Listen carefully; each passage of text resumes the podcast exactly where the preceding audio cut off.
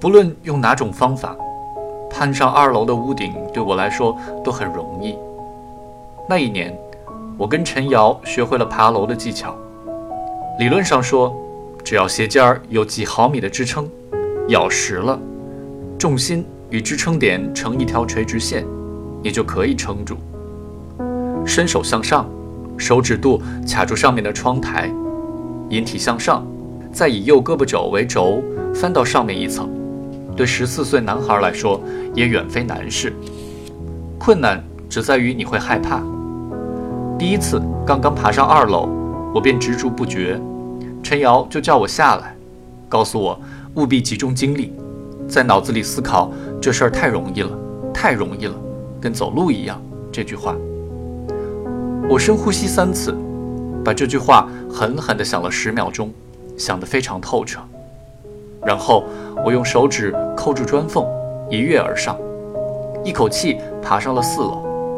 这时他招呼我下去，我又顺畅地下去了。我在地面上走了几步，细心体会走路的感觉，与在楼上攀援并无明显分别。从此我不再害怕去高处。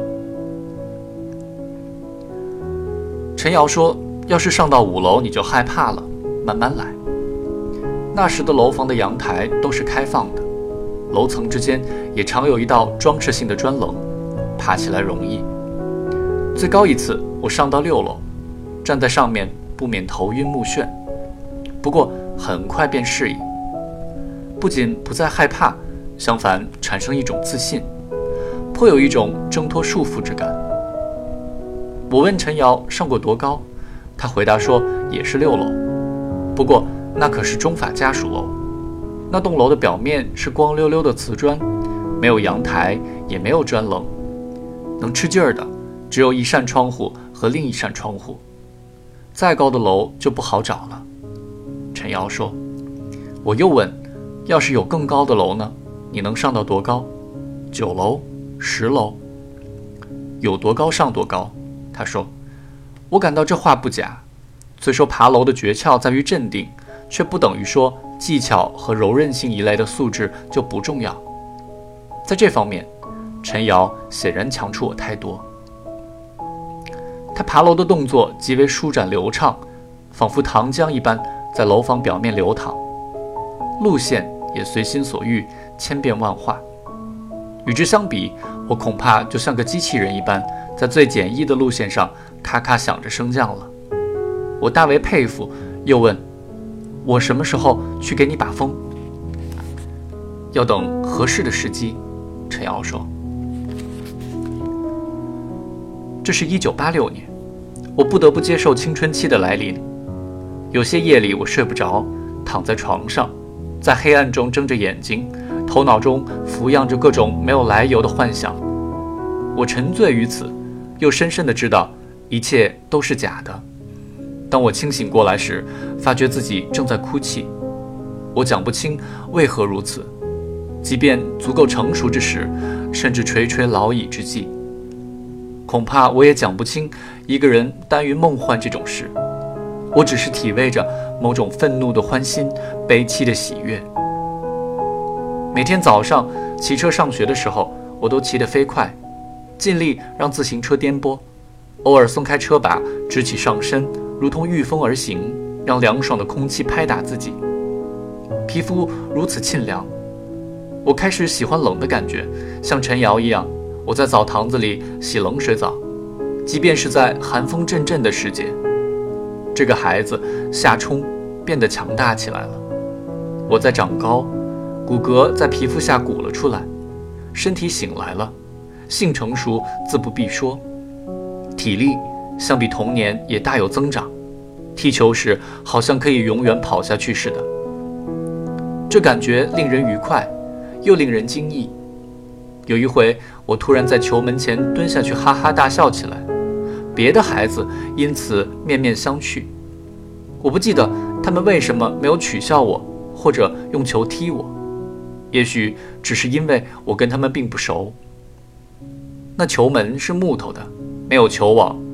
右门柱上有个正在朽烂的洞，我仍然相当幼稚，至少乔雅是这么说的。在跟他的女朋友们聊天的时候，他越来越喜欢提起我的幼稚的糗事，这让我难堪，又几乎同情地想，他只是不自觉地想把我留在童年罢了。第二年发生了很多事，坏的多于好的。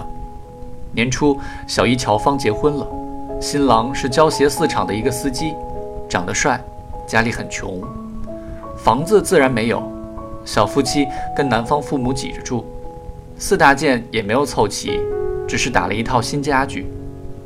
姥姥家的每个人都不怎么开心，爷爷去世了，我在火葬场的烟囱顶端的灰色烟雾中。看到了死亡的影子。颜竹因为我跟陈瑶一起玩而不再理我们，他仍在嫉妒他哥哥的新女朋友。每当心绪不佳之时，我就想报复马伯雄，我想烧掉他的家。如果亲眼目睹他的屋子火光熊熊，然后抛却一切恩仇，带着泪水踏上离家的道路，就再好不过。同时，我总是读着地图。小姨乔芳很快就怀孕了，年底生下了一个男孩，取名刘伟，跟我一样，刘伟也是由姥姥带大的。就像化学实验课上的二氧化硫，我变得不稳定了。愤怒的时候，我冲妈妈大吼大叫，她非常震惊，试图压制我。可是我发起怒来像个疯子，我为之深深自责。可是再起争执的时候，我仍然怒不可遏。更令我难过的是，夏冰也觉得我变得难以理解了，用一种陌生的眼神看我，开始怕我了。这一切直到夏天时候才暂时平息。在我的生日那天，陈瑶像变魔术似的送了我一把小提琴，让我大为惊异。那天晚上在区体育场的看台上，极光片羽之间，我感到生活将永远这般安宁下去。